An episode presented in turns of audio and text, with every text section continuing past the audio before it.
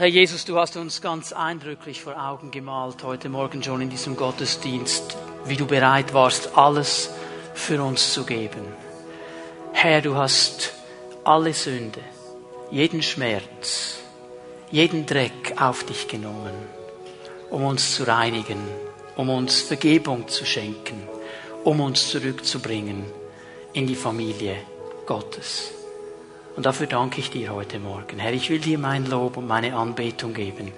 Ich will dich preisen und erheben. Und Herr, dir sagen, Jesus, ich bekenne mich zu dir. Ich gehöre zu dir. Du hast mich erlöst. Ich bin dir so dankbar dafür. Und ich bin dir auch so dankbar, Herr, dass du nicht ein Gott bist, der weit, weit von uns entfernt ist, sondern du hast verheißen in deinem Wort, dass wenn zwei oder drei zusammenkommen in deinem Namen, du bist mitten unter ihnen. Und so dürfen wir wissen heute Morgen, dass der Herrscher aller Herrscher, der König aller Könige, der Erhalter, der Schöpfer des ganzen Universums in unserer Mitte ist. Du bist hier und du möchtest uns begegnen und du möchtest uns ermutigen und du möchtest uns aufbauen und du möchtest uns stärken und du möchtest von deinem guten Wort in unsere Leben hineinlegen. Und darum bitten wir dich jetzt, Herr, wenn wir miteinander in das Wort Gottes hineinschauen, dass du uns hilfst, deinen Herzschlag zu verstehen, dein Wort zu verstehen und dass du uns hilfst, dass wir mit ganz offenen Herzen und mit einem offenen Geist dein Wort empfangen heute Morgen und gestärkt und aufgebaut werden. Ich danke dir schon jetzt für all das, was du tun wirst durch dein Wort. In Jesu Namen. Amen. Und bevor ihr euch setzt, möchte ich euch bitten, dass ihr euch ganz schnell zu eurem Nachbarn dreht, links und rechts, und ihm ein Wort der Ermutigung sagt.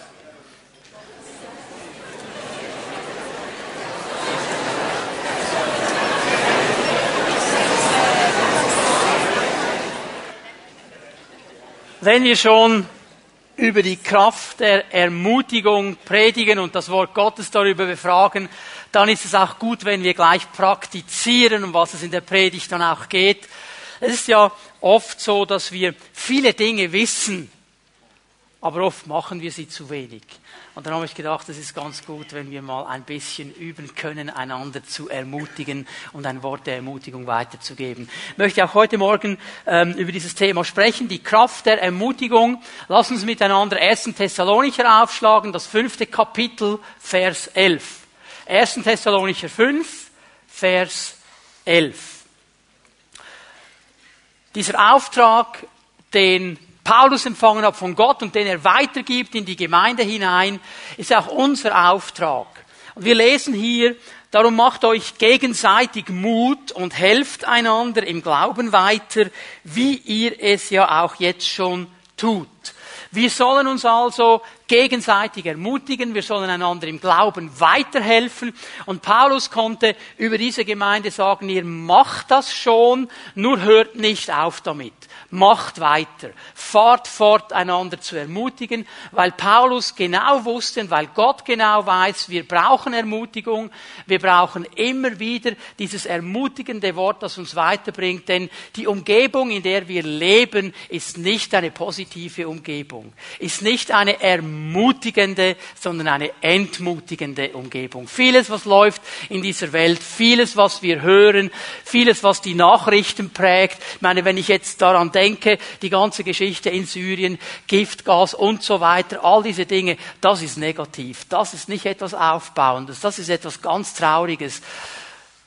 Das hören wir den ganzen Tag. Und darum haben wir oft Mühe, positiv zu sein, ermutigend zu sein das Positive zu sehen. Und darum ermutigt uns Gott eben immer wieder, diese Dinge zu sehen einiges schon gesagt über dieses Thema. Wir haben gesehen, dass Ermutiger eben gegen den Strom schwimmen. Genau aus diesem Grund. Da gibt es so viel Entmutigung, da gibt es so viel Negatives, sind oft geprägt von diesen Dingen und merken nicht mal, auch als Christen nicht, dass wir einfach mit der Menge mitheulen So mit den Wölfen heulen, oder? Das fällt uns gar nicht auf. Alle sind negativ, sind wir auch ein bisschen negativ. Vielleicht ein bisschen fromm negativ, weil wir ja schon ein bisschen noch an Jesus glauben, aber trotzdem negativ. Also das ist nicht das, was Gott möchte. Gott sieht ein Volk auf dieser Erde, das seine Gedanken weitergibt. Ermutigende Gedanken, aufbauende Gedanken. Und er möchte uns helfen zu verstehen, wie wir mehr und mehr zu diesen Ermutigern werden können. Und in unserem Umfeld, in unserer Umgebung, da wo wir leben, einen ganz ganz, großen Unterschied machen können. Wir haben am letzten Sonntag mal ein bisschen hineingeschaut und haben Eigenschaften uns angeschaut eines Ermutigers. Wir haben zwei schon gesehen. Ein Ermutiger weiß, dass er angenommen ist.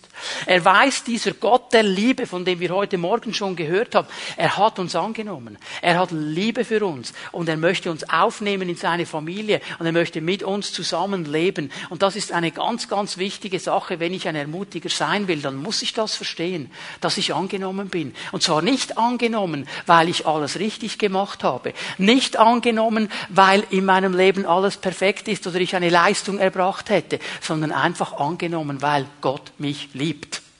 Keiner von uns könnte etwas bringen, das Gott dazu bringen würde und sagen, ja, dann, dann liebe ich dich aber, wenn das so ist. Keiner von uns. Das würde keiner schaffen. Das ist die Bibel ganz klar. Und trotzdem liebt er uns.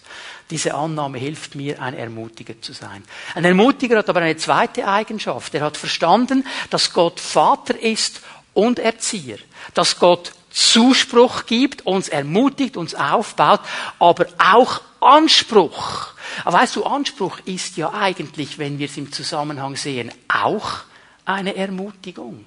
Ich kann mich erinnern an einige Lehrer, nicht alle während meiner Schulzeit, auch während meiner Lehrzeit, nicht alle Lehrmeister, aber einige, an die kann ich mich sehr gut erinnern, die haben mich ermutigt. Die haben mir Worte der Ermutigung gesagt. Und die kamen dann oft mit Anspruch. Die haben gesagt, ja, eigentlich, eigentlich gibt es hier schon noch ein Potenzial, wo du dich verbessern könntest. Eigentlich müsstest du hier schon noch ein bisschen mehr dazulernen. Aber wir glauben, dass du das packst. Wir geben dir jetzt diesen Auftrag. Jetzt machst du diese Arbeit. Eigentlich, logisch gesehen, dürften wir die dir noch gar nicht geben, aber wir glauben, dass du das packst. Wir stehen hinter dir. Das hat mich aber ermutigt. War ein Anspruch. Aber hat mich ermutigt, weil sie gesagt haben, eigentlich müsstest du noch ein bisschen mehr studieren, noch ein bisschen mehr machen, noch ein bisschen mehr das, aber wir glauben an dich. Wir glauben, dass du es packst. Das hat mich ermutigt. So wird Anspruch immer zu einer Ermutigung, weil Gott zuerst den Zuspruch gibt. Er sagt, ich glaube an dich. Ich glaube, dass du das packst. Ich glaube, dass du das machen kannst. Ich glaube, dass du hier durchziehen kannst. Und darum stelle ich dir diesen Anspruch und dann können wir ermutigend, ermutigt vorwärts gehen. Heute möchte ich hier ein bisschen weitergehen, euch zwei weitere Eigenschaften zeigen, eines Ermutigers. Und eine dieser Eigenschaften ist eine ganz, ganz wichtige. Ermutiger denken anders. Ermutiger denken anders. Das ist der erste Punkt meiner Predigt heute Morgen. Was hat das genau zu bedeuten. Und wir haben gesehen, ich habe das heute Morgen auch schon erwähnt, die Welt um uns herum ist eigentlich negativ geprägt. Ich muss immer an zwei Brüder denken, die hatte ich damals, als ich ganz frisch im Dienst war, in der Jugendgruppe. Wir waren so etwa ein Jahr auseinander und das waren zwei Spezialisten. Also die beiden Brüder, die haben jedes Haar in der Suppe gefunden. Aber wenn du dir jetzt vorstellst, 20 Liter Suppe und ein Millimeter Haar, die haben es gefunden. Das haben sie gesagt, das war ihre Prägung. Ihr Witz, ihr Running Gag war der, da war ein 50-seitiges Dokument, das sie schreiben mussten für die Schule. Einer hat es geschrieben, der andere hat es durchgelesen. Die Frage war, hast du den Fehler gefunden? 50 Seiten, ein Fehler. Dann hat er gesagt, natürlich habe ich ihn gefunden. Es gibt Leute, die sind so aufs Negative geprägt. Und wir manchmal auch. Wir sehen immer, was noch anders sein könnte. Und wir jammern. Auf hohem Niveau, aber wir jammern. Und wir müssen lernen, das Positive zu sehen. Darum müssen wir unser Denken ändern. Und diese Thessalonicher hier, denen Paulus gesagt hat, ihr ermutigt einander, ihr seid da dran, mit denen ist etwas geschehen. Und das muss ich euch zeigen, weil nur wenn das geschieht mit unserem Leben, dann können wir echt positiv anfangen zu denken. Dann können wir wirkliche Ermutiger werden. Lass uns mal in 1. Thessalonicher 1 gehen, ins erste Kapitel. Diese Thessalonicher, sie konnten ermutiger werden und sie konnten anders denken aus einem einfachen Grund. Durch ihre Entscheidung zu Jesus Christus ist etwas ganz Neues in ihrem Leben geschehen. Durch ihre Entscheidung, die sie getroffen haben für Jesus Christus, sind sie in einem neuen Leben. Wenn wir hier mal anlesen, 1. Thessalonicher 1, Vers 9 und 10. Überall redet man davon, was für eine Wirkung unser Besuch bei euch gehabt hat. Paulus war für zwei Wochen in Thessalonich. Er hat für zwei Wochen das Evangelium gepredigt. Er hat für zwei Wochen den Leuten erklärt, dass Jesus gekommen ist, die Liebe Gottes gekommen ist, dass Vergebung gekommen ist, dass Befreiung gekommen ist, dass ein neues Leben möglich ist. Nach zwei Wochen musste er flüchten, weil die Verfolgung kam, weil Leute da waren, die sich aufgeregt haben, die ihn verfolgt haben. So musste er flüchten aus dieser Stadt. Aber etwas ist geschehen in diesen zwei Wochen. Etwas, von dem die ganze Umgebung dann gesprochen hat. Und wenn wir jetzt diesen Vers 9 weiterlesen, dann möchte ich dich darauf aufmerksam machen, dass Paulus jetzt nicht davon spricht, was er darüber zu sagen hat, sondern was diese Leute, die diese Situation beobachtet haben, sagen. Die Leute erzählen. Die Leute erzählen. Die Leute, die beobachtet haben, was während meinem Besuch und nach meinem Besuch geschehen ist, die erzählen das überall herum. Ich weiß nicht, wie es dir geht, aber ich habe so herausgefunden, es wird nur dann etwas herum erzählt, wenn etwas wirklich Gewaltiges geschehen ist. Wenn etwas Interessantes geschehen. Was ist geschehen? Die Leute erzählen, wie ihr euch von den Götzen abgewandt und dem lebendigen und wahren Gott zugewandt habt, um ihm zu dienen und auf seinen Sohn zu warten, der vom Himmel zurückkommen wird, auf Jesus, den er von den Toten auferweckt hat und der uns vor dem kommenden Gericht rettet. Das haben die Leute erzählt. Sie haben diese Thessalonicher sich angeschaut und sie haben gesagt, hey, durch diese Predigt des Paulus, durch den Besuch des Paulus ist in diesem Leben etwas ganz Gewaltiges geschehen. Das sind nicht mehr dieselben Menschen. Die haben sich abgewandt von einem alten Leben, die haben sich abgewandt von ihren Götzen und die haben sich Gott zugewandt. Und sie dienen jetzt einem wahren und lebendigen Gott. Sie haben die Kopie auf die Seite gelegt gelegt, sie haben das Unwahre auf die Seite gelegt, sie haben das Tote auf die Seite gelegt und jetzt dienen sie dem wahren und lebendigen Gott. Da ist etwas Gewaltiges geschehen. Die sind nicht mehr links, die sind rechts. Da ist etwas ganz Neues geschehen. Und wir können nur dann Ermutiger sein, wirkliche Ermutiger, biblische Ermutiger, wenn das mit uns geschehen ist. Wenn wir uns entschieden haben, diesen Jesus anzunehmen, das Alte auf die Seite zu legen und in dieses Neue hineinzugehen. Denn dieses Neue ist etwas, das uns prägen wird in eine ganz, ganz andere Richtung. Schau mal, was man sagt von ihnen. Ihr seid ausgerichtet jetzt auf diesen lebendigen Gott und ihr dient diesem lebendigen Gott und ihr gebt ihm euer ganzes Leben und ihr wartet auf seinen Sohn Jesus Christus, der zurückkommen wird. Das heißt, ihr habt eine Zukunftserwartung, ihr habt eine positive Hoffnung, ihr erwartet nicht etwas Negatives, ihr erwartet etwas Positives. Ihr wisst, dieser Jesus hat euch gerettet aus dem Gericht. Was immer kommen wird, ihr wisst, ihr seid auf der richtigen Seite. Ihr seid auf der sicheren Seite. Das bekommst du nur, wenn du an Jesus Christus glaubst und ihn angenommen hast als deinen Herrn. Amen. Wisst ihr, es ist tragisch, mich beschäftigt die Geschichte, die viele von euch gelesen haben in den Medien. Carsten Schlotter, CEO von Swisscom, der Selbstmord begangen hat. Es beschäftigt mich, dieser Abschiedsbrief, der gefunden worden ist. Wisst ihr, was das Problem war? Schuld. Schuld. Die Schuldfrage, die uralte Frage des Menschen und die Psychologen und die Paartherapeuten sagen, das muss man einfach auf die Seite legen und wegschieben und weiß ich was, wird nie etwas nützen. Dieser Mann hatte ganz hohe ethische und moralische Ansprüche an sich und an seine Umgebung. Und da ist er gefallen, hat seine Familie verlassen, seine Kinder verlassen. Mit dieser Schuld konnte er nicht mehr umgehen. Weißt du, was die Antwort für ihn gewesen wäre? Jesus Christus und das Kreuz. Wo Schuld vergeben wird, wo Schuld vergeben wird. Das ist der Punkt. Und nur dann, nur dann hast du diese positive Ausrichtung. Ich habe heute Morgen gedacht, wir müssten wieder anfangen, alte Lieder zu singen. Ich habe mich an ein uraltes Lied erinnert. Die Fraktion auf dieser Seite kann sich vielleicht gar nicht mehr erinnern an dieses Lied. Ich kann mich noch gut erinnern, weil Jesus lebt lebe ich auch morgen. Weil Jesus lebt, fürchte ich mich nicht. Hör mal, mir ist doch egal, was die Leute sagen, ob die Wirtschaft den Bach runtergeht, ob irgendwas, das ist mir egal, weil mein Jesus ist schon da. Und er hat mein Leben in der Hand und ich muss keine Angst haben. Solange ich bei ihm bin, solange ich mich festhalte an ihm, kann mir nichts geschehen, denn mein Leben ist in seiner Hand und ich bin errettet aus dem kommenden Gericht. Amen. Das ist geschehen mit den Thessalonichern und das erzählen nicht die Thessalonicher, das erzählen die Leute, die das gesehen haben. Du, was sagen die Leute über uns? Das sind die Frömmler, die Stündler. Gut, bei uns funktioniert der mit den Stündlern nicht, wir wären die Zweistündler. Ihr wisst ja, warum Stündler, oder? Weil die eine Stunde zusammengekommen sind für den Gottesdienst. Wir sind die Zweistündler. Also so viel Zeit darf es schon sein für Gott, oder? Aber sind wir einfach fromm? Oder sehen die Menschen einen Unterschied?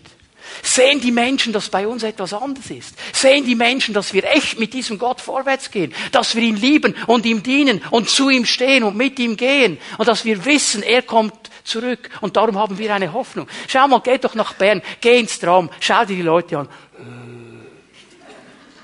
Am Morgen früh schon Frust.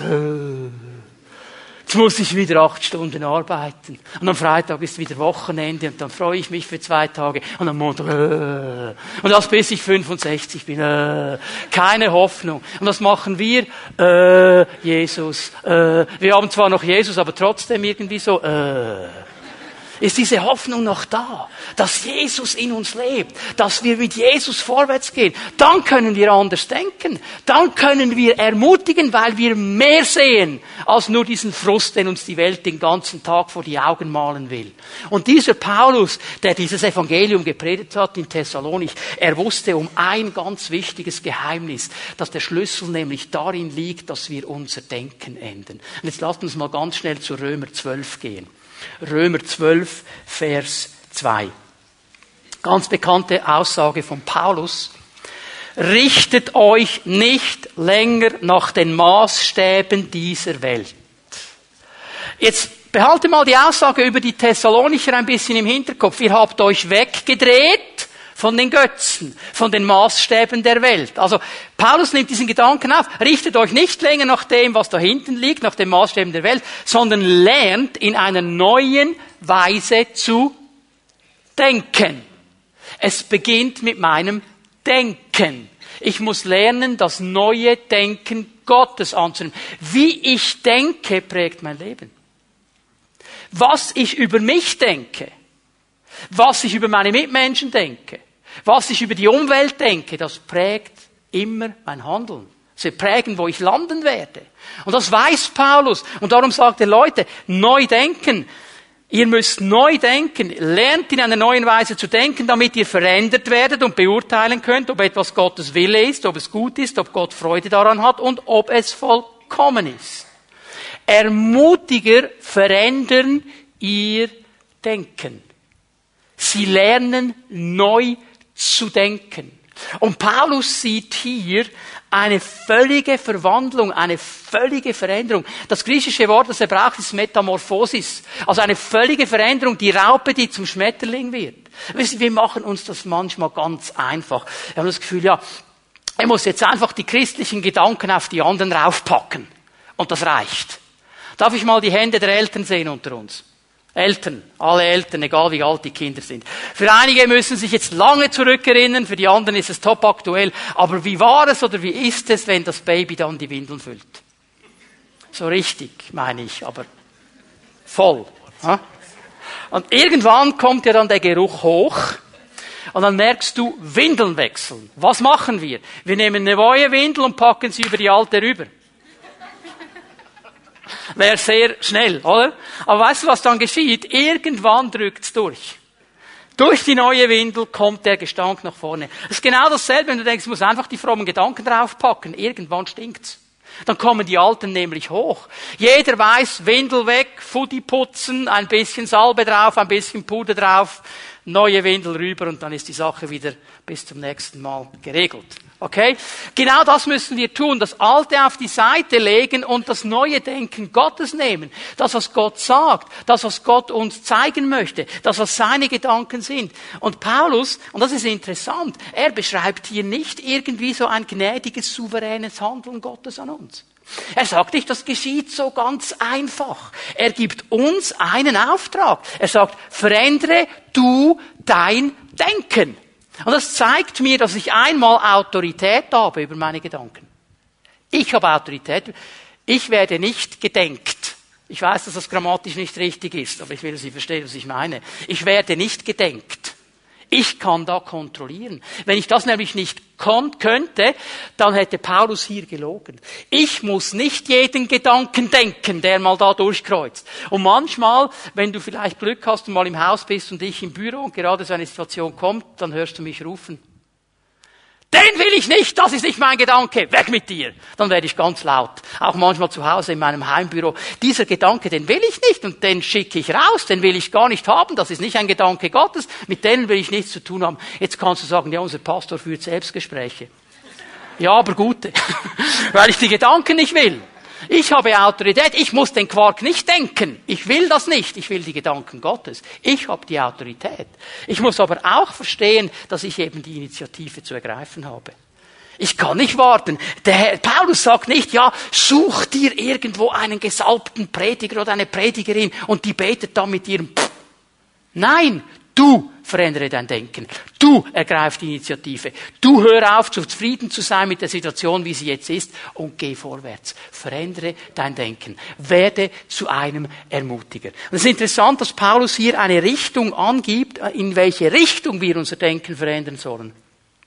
Richtung des Willens Gottes. Was ist der Wille Gottes? Wo steht der? Im Wort Gottes drin im Wort Gottes drin. Darum brauchen wir dieses Wort. Es gibt Leute, die stehen heute auf und sagen, ja, das Wort brauchen wir nicht mehr, das Wort ist nicht mehr wichtig. Ein ganz bekannter Mann hat gesagt, die Zeit der Lehrer ist vorbei, die Zeit des Wortes ist vorbei, jetzt kommen Zeichen und Wunden. Weißt du, was das ist? Blödsinn. Und unbiblisch dazu. Das ist absoluter Quark. Jesus hat gesagt, das Wort wird bleiben bis in Ewigkeit. Jesus hat gesagt, auf diesem Wort wird gebaut werden. Wer nur ein Jota davon wegnimmt, das ist nicht gut. So wie wenn du sagen würdest, ja, schönes Hochhaus, wir brauchen nur die obersten 30 Stöcke, den Rest nehmen wir weg. Da fällt die ganze Hütte zusammen. Und das ist der Grund, wieso christliche Leben zusammenfallen, weil sie einfach das Fundament wegnehmen. Aber es muss in diese Richtung verwandelt werden. Durch den Willen Gottes. Und ich muss ihn verstehen. Es ist interessant, wie Paulus hier sagt, er gibt uns eine Beschreibung, sagt, das ist das Gute, das, was Gott Freude macht, es ist das, was vollkommen ist. Ich werde gleich erklären, was das ist. Das Gute, Agathos ist das griechische Wort, ist das, was aufbaut. Das, was ermutigt. Gottes Wille ist immer Ermutigung. Er will uns aufbauen. Er will nicht, dass wir da bleiben, wo wir sind. Nicht eines der Lieder, die man gerne an Evangelisationen singt, ich komme, wie ich bin. Und das ist so, wir dürfen zu Jesus kommen, wie wir sind. Und es gibt Christen, für die ist das der Top-Schlager ihr ganzes christliches Leben lang. Ich komme, wie ich bin. Das ist okay, wenn du dich bekehrst. Nachdem du dich bekehrt hast, musst du singen, ich komme, wie ich bin, aber du lässt mich nicht, wie ich bin. Er will uns nämlich verändern, er will uns aufbauen. Und das Gute, was wir suchen sollen, die guten Gedanken Gottes, sind diese aufbauenden Gedanken, diese ermutigenden Gedanken. Und da fangen wir an bei uns in unseren Familien, da fangen wir an bei uns in unseren Hauszellen, in der Gemeinde, das Gute auszusprechen. Ich kann es nicht mehr ab. Da ist irgendein Christ und er hat eine Krise. Er ist in eine Wand reingefahren mit 180 und dann kommen die Christlichen besser wissen. Ja, das wussten wir schon lange, dass das toucht. Und dann sage ich, warum sagst du nichts? Das ist nicht ermutigend. Da muss ich sagen, Junge, auf die Bremse stehen, es kommt eine Mauer. Das ist Ermutigung. Das Gute zu sehen, das Gute zu wollen, aufzubauen. Und dann das, was Gott Freude macht. Das, was Gott Freude macht. Das ist der Wille Gottes. Ja, die Frage ist, was, was macht dem Vater Freude? Was macht der Mutter Freude? Ich weiß nicht, wie es euch geht, aber ich habe eine Riesenfreude daran, wenn meine Kinder sich gut entwickeln. Ich habe eine Riesenfreude daran, wenn es ihnen gut geht. Ich habe eine Freude daran, wenn sie durchziehen. Ich habe eine Freude daran, wenn sie sich entwickeln. Ich habe eine Freude daran, wenn sie vorwärts gehen, geistlich in allen Bereichen ihres Lebens. Das macht mich Freude. Und da werde ich sie ermutigen. Und genau dasselbe tut der Vater. Unser Sohn hat eine neue Stelle angefangen. Das ist eine Herausforderung auch auf ihn zugekommen. Das ist immer so, wenn etwas Neues kommt. Und wir haben letzte Woche ein bisschen darüber gesprochen und die Herausforderung ist immer etwas, das uns drückt. Und ich habe gesagt, hey, zieh durch, zieh durch, du kannst das. Ich wurde daran erinnert, Nehemia, der diese Mauer gebaut hat. Und da hat er Angst und schaffe ich das und packen wir das und sie haben gebetet und der Herr ist ihnen begegnet und dann haben sie gesagt und wir stärkten unsere Hände zum guten Werk. Und ich habe gesagt, Sohn, stärk deine Hände zum guten Werk, du kannst das. Und nach zwei Tagen hat er gesagt, jetzt ist es besser gegangen. Halleluja. Mission accomplished. Das ist meine Aufgabe als Vater. Aufzubauen, zu ermutigen. Ich hätte sagen können, ja, ich habe schon gedacht, dass das schwierig wird für dich. Ja? Das ist natürlich schon eine riesige Herausforderung. Ich weiß nicht, ob du das packen kannst. Bäh. Aufbauen. Ich will, dass er vorwärts geht. Er kann das. Halleluja. Und vollkommen, sagt die neue Genfer Übersetzung, ist der Wille Gottes. Das heißt ans Ziel führend. Das Wort Teleios heißt ans Ziel bringen. Also nicht perfekt werden, ans Ziel bringen. Gottes Wille Gottes Gedanken wird uns immer ans Ziel bringen. Ich musste an Hebräer 12 denken. Wisst ihr, das große Stadion, das Rennen, in dem wir sind, ihr kennt das Bild. Und das sind die Leute im Stadion. All die alten Zeugen, von denen er in Hebräer 11 äh, geschrieben hat. Und die stehen da und die rufen, oh, vorwärts, komm noch 100 Meter, nicht schlapp machen, komm, komm, komm, komm, komm. Und sie cheeren und sie, sie, sie feuern mich an. Weißt du, was ich mich manchmal frage? Da gibt es Christen, die gehen ins Fußballstadion und die drehen durch durch für ihre Mannschaft. Und wenn der Ball aufs Spielfeld kommt, dann wird geschrien und gemacht und wehe, der Schiedsrichter pfeift was Falsches. Buh, Schiri, ich weiß, wo dein Auto steht und so weiter. Und da geht's los, da geht's los. Und dann kommen sie in den Gottesdienst. Halleluja. Und da können sie nicht mehr cheeren, da können sie nicht mehr ermutigen. Hey, wir brauchen einander. Wir brauchen einander. Ich brauche meine Brüder, die ab und zu mal bei mir einhängen sagen, so, komm jetzt, die 100 Meter machen wir noch, let's go, vorwärts. Das ist das, was Gott will. Er hat ein Ziel für unser Leben. Und hör mal, der ist noch nicht fertig mit dir. Mit mir auch nicht. Mit keinem von uns. Er ist noch nicht fertig. Hör doch nicht auf, gib doch nicht auf, geh vorwärts. Er ermutigt uns. Aber Dazu müssen wir unser Denken verändern. Wir müssen verstehen, dass wir anfangen müssen zu denken, wie er denkt. Jetzt muss ich ganz schnell zu meinem zweiten Punkt kommen, den möchte ich hier auch noch durchbringen. Geht in eine ähnliche Richtung. Ermutiger entwickeln eine Potenzialperspektive. Potenzialperspektive. Hat zu tun mit meinem Denken. Jeder Mensch hat eine Perspektive. Jeder von uns. Jeder hat eine. Eine Perspektive ist nichts anderes als eine Sichtweise so wie ein kleines Fernrohr, wie du die Dinge siehst, wie du die Dinge dann auch einordnest. Und wir sind geprägt von gewissen Dingen. Das prägt dann auch unsere Perspektive. Und es fällt mir auf, dass wir eben sehr oft eine ganz limitierte Perspektive haben. Ich möchte euch eine Stelle geben aus 2. Korinther 4, Vers 18.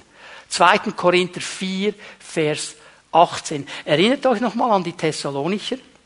Sie haben das Alte hinter sich gelassen, die toten Götzen, und sie dienen jetzt dem wahren und lebendigen Gott. Da ist etwas Neues geschehen. Und Paulus nimmt diesen Gedanken auch hier eigentlich auf, und er sagt etwas ganz Interessantes. Wir richten unseren Blick nämlich nicht auf das, was wir sehen. Nicht auf das, was natürlich vor Augen ist. Das prägt uns nicht. Jetzt müssen wir verstehen, dieser zweite Korintherbrief, da musste Paulus eigentlich seinen apostolischen Dienst verteidigen. Er hat diese Gemeinde gegründet, er hat sein Herzblut hineingelegt in diese Gemeinde, ist dann weitergereist, wie Apostel das machen, um an anderen Orten Gemeinde zu gründen. Und dann sind Leute gekommen, die haben sich da ins gemachte Nest gesetzt. Und die haben gesagt, okay, jetzt müsst ihr einfach eines verstehen, der Paulus, das ist ein Hempfli-Bempfli. An dem ist gar nichts dran. Der hat nur eine große Schnauze. Aber der hat gar nichts. Wir sind die Superapostel, so haben sie sich genannt. Wir sind die Überapostel.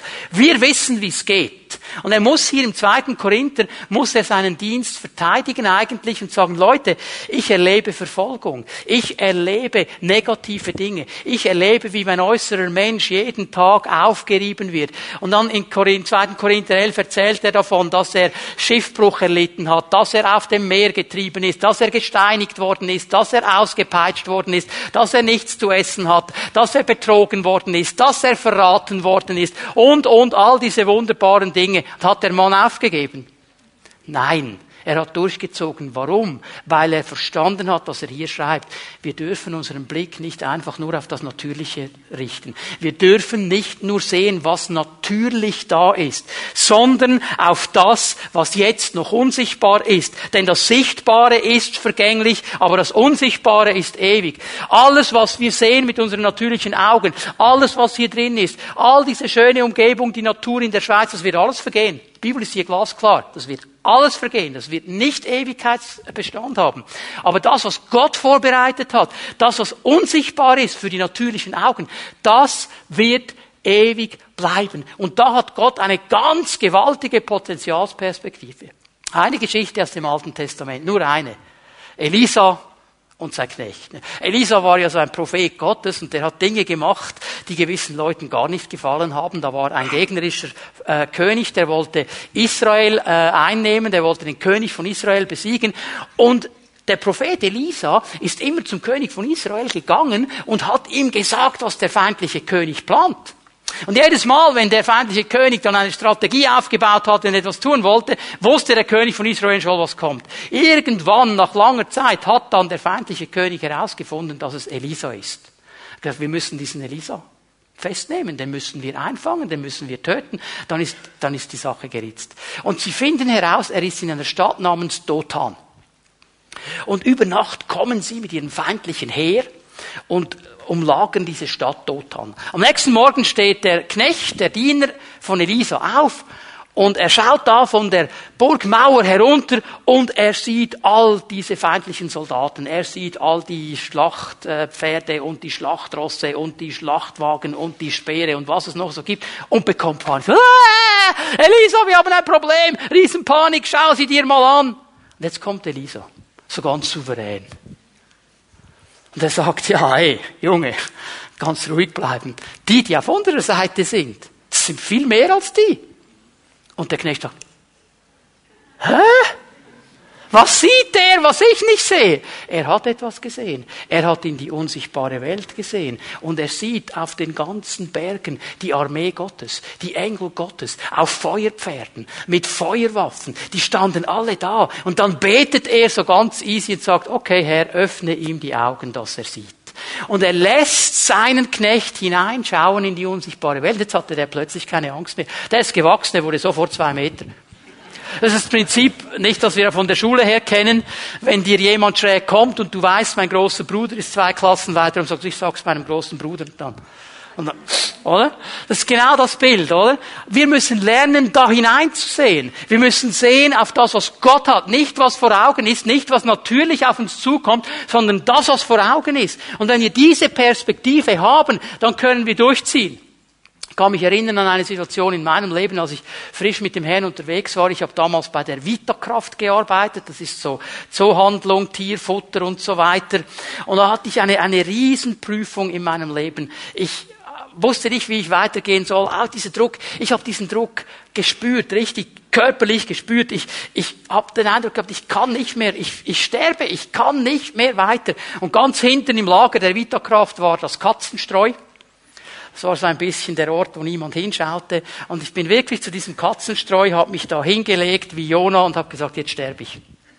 Mit, Herr, ich kann nicht mehr. Ich kann nicht mehr atmen. Ich weiß nicht mehr, wie es weitergeht. Ich kann nicht mehr, Herr. Ich schaffe es nicht. Und in diesem Moment hinein spricht Gott aus der Ewigkeit. Er sagt 1. Korinther 10, 13. Und weißt du, wenn du jetzt die Bibel nicht dabei hast, bist du angeschmiert. Wenn du sie nicht auswendig kannst. Aber er hat gewusst, dass ich immer eine dabei habe. Ich gehe nicht ohne das Wort. Ich brauche das Wort. Und was steht in 1. Korinther 10, 13? Ich lese euch das vor ganz genüsslich. Die Prüfungen, denen ihr bisher ausgesetzt wart, sind nicht über ein für unser Menschen erträgliches Maß hinausgegangen. Und Gott ist treu. Er wird euch auch in Zukunft in keine Prüfung geraten lassen, die eure Kraft übersteigt. Er hat gesagt, mein lieber Junge da im Katzenstreu. Das, was du jetzt erlebst an Prüfung, das ist noch nicht das Ende. Du schaffst noch mehr.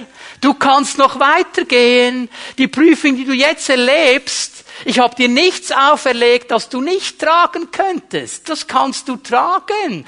Das war ja genau das, was ich wollte in diesem Moment, oder? Was ich gemerkt habe, ist, Gott sieht mehr in mir, als das ich sehe. Ich habe aufgegeben. Ich habe gesagt, ich schaff's nicht mehr, ich sterbe hier. Gott hat gesagt, Junge, das ist noch nicht alles, du kannst mehr tragen. Und ich habe mich dann entschieden, gegen meine Gefühle aufzustehen und zu sagen, okay Herr, wenn du sagst, ich kann es tragen, jetzt gehe ich vorwärts, mache ich einfach weiter. Habe weitergearbeitet. Wisst ihr, was geschehen ist? Anderthalb Stunden später macht's irgendwie und das ganze Zeug ist weg. Der ganze Druck weg, das ganze Problem gelöst. Gott hat das souverän gemacht, weißt du warum? Dann war ich wirklich am Ende. Aber was ich gelernt habe an diesem Tag, Gott sieht, dass ich noch anderthalb Stunden weitermachen kann, wenn ich schon aufgegeben habe. Er hat eine Potenzialperspektive.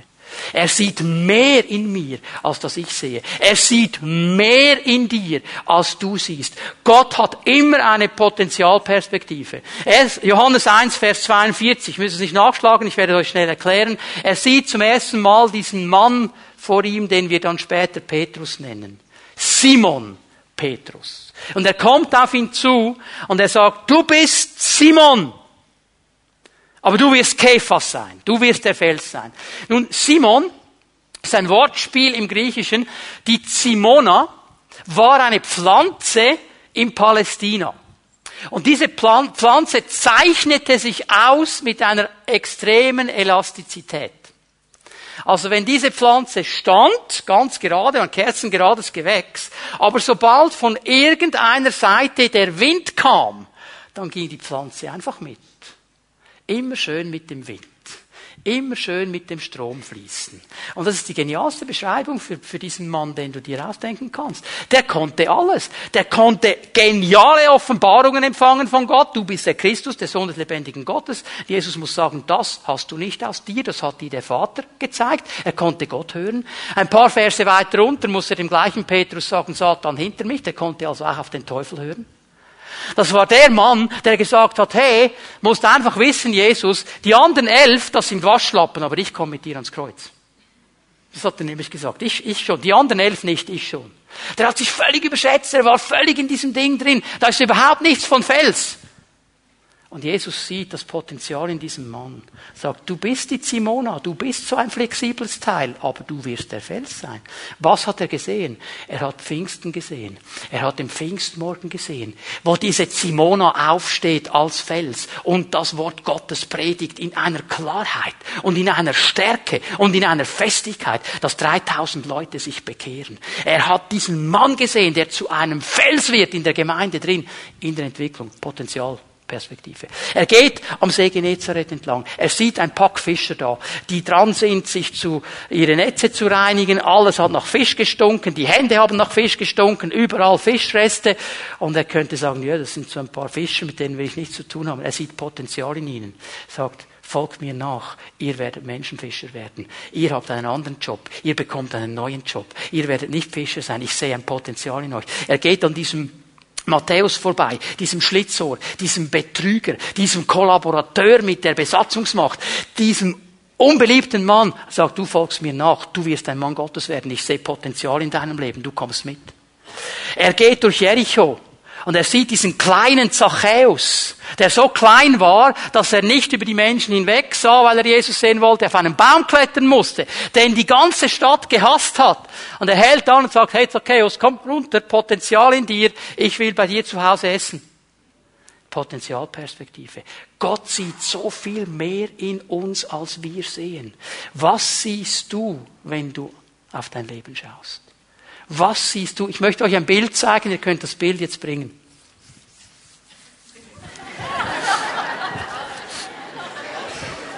Was siehst du, wenn du in den Spiegel schaust?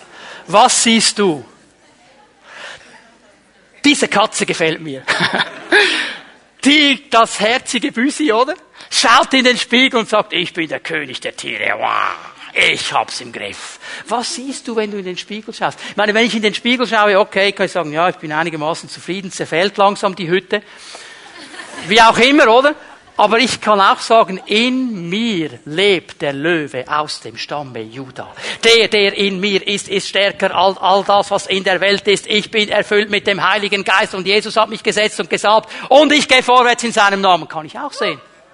Was sehen wir? Sehen wir das Potenzial, das Gott in unsere Leben hineinlegt, oder sehen wir einfach, was unsere falsche, schlechte Prägung ist? Wir müssen lernen, diese Potenzialperspektive von Gott über unsere Leben aufzubauen. Wir müssen lernen zu sehen, wie er sieht. Wir müssen lernen, seine Gedanken zu nehmen. Und wir müssen lernen, aus dem Boot herauszukommen, das uns so lange gefangen gehalten hat. Petrus war in diesem Boot und der Kerl wusste alles über den See Genezareth. Auch, dass man nicht drauf gehen kann. Das wusste der. Der ist da aufgewachsen. Und Jesus kommt ihm entgegen auf dem Wasser. Und das hat ihn herausgefordert. Oh, Jesus, äh, Simona, oder? Wenn du das bist, Herr, wenn du's bist, sag ein Wort und ich komme auch aufs Wasser. Das gefällt mir an dem Mann. Und was hat Jesus gemacht? Ich möchte euch einfach sagen, wie ernst Jesus uns nimmt. Er hat genau ein Wort gesagt. Komm. Petrus hat gesagt, sag ein Wort, ich komm. Jesus sagt genau ein Wort, nicht zwei, eins. Nimmt uns völlig ernst. Komm. Und dann steigt er aus. Und Jesus sieht das Potenzial in diesem Mann, dass der nämlich ausgestiegen wäre. Und er kommt und kommt und kommt. Und er geht ihm entgegen und er geht auf dem Wasser und sagt, ja, ist er abgesoffen.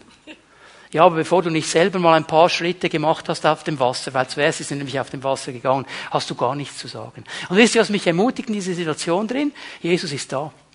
Und wie im Alten Testament sagt er schon zu Israel, er sagt es auch zu uns, du musst keine Angst haben. Wenn du durchs Wasser gehst, ich bin da und ich habe den Rettungsschwimmer.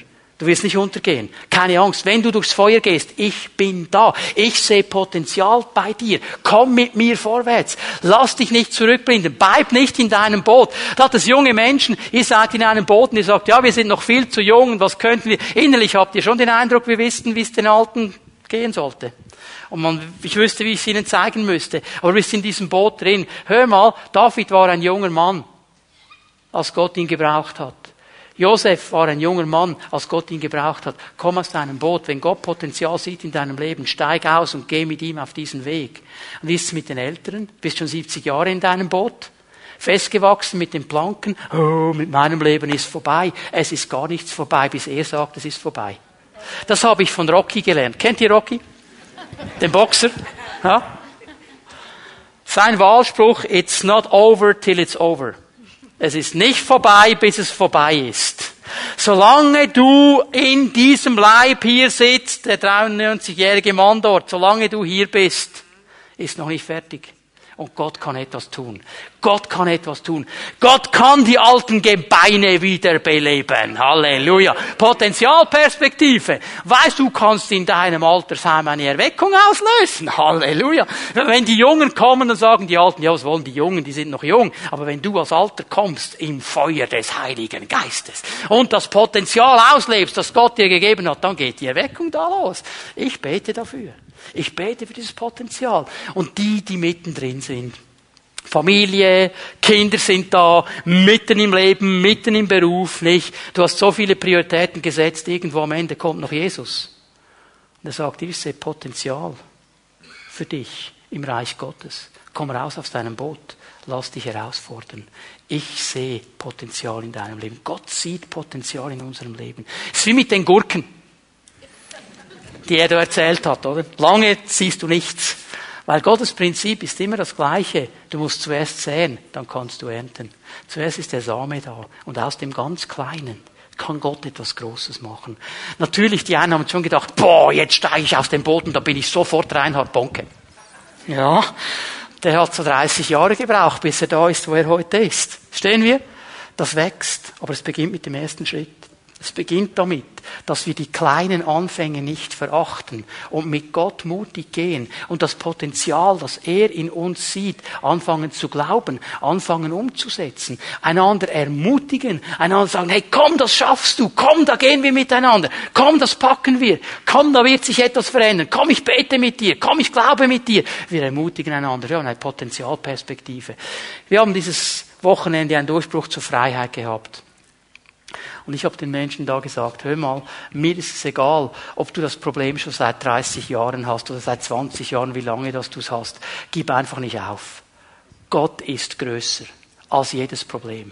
Gott ist größer als jede Herausforderung. Gott ist größer. Auch wenn du 20 Jahre damit kämpfst, Gott ist größer und du wirst den Sieg haben, wenn du bei ihm bleibst. Sieh das Potenzial. Gib nicht auf. Gib nicht auf. Sei wie diese Katze, schau in den Spiegel und seh den Löwen aus dem Stamme Juda, der in dir lebt. Und wenn er noch nicht drin ist, dann kannst du ihn heute Morgen aufnehmen. Sagt sie, der ist ja noch drin, der ist noch nicht drin, der Löwe aus dem Stamme Juda, wie geht das? Ganz einfach. So viele, die ihn aber aufnahmen, denen gab er Autorität, Kinder Gottes zu sein. Du kannst ein Gebet sprechen heute Morgen und sagen, Jesus, ich möchte, dass du mein Herr bist. Ich möchte, dass du in mein Leben kommst. Ich möchte sein wie einer der Thessalonicher. Ich möchte mich abdrehen von dem alten Quark und in das neue Leben hineingehen, das mit Gott ist und das cool ist und das genial ist und lädst ihn einfach ein. Und wenn du dann in den Spiegel schaust, dann ist der Löwe aus dem Stamme Juda in dir. Das müssen wir entwickeln. Oh, ich hätte noch viel zu predigen, aber ich glaube, wir stehen mal auf miteinander hier. Bitte, dass die Lobpreisgruppe nach vorne kommt. Lass uns einen Moment uns ausrichten auf den Herrn.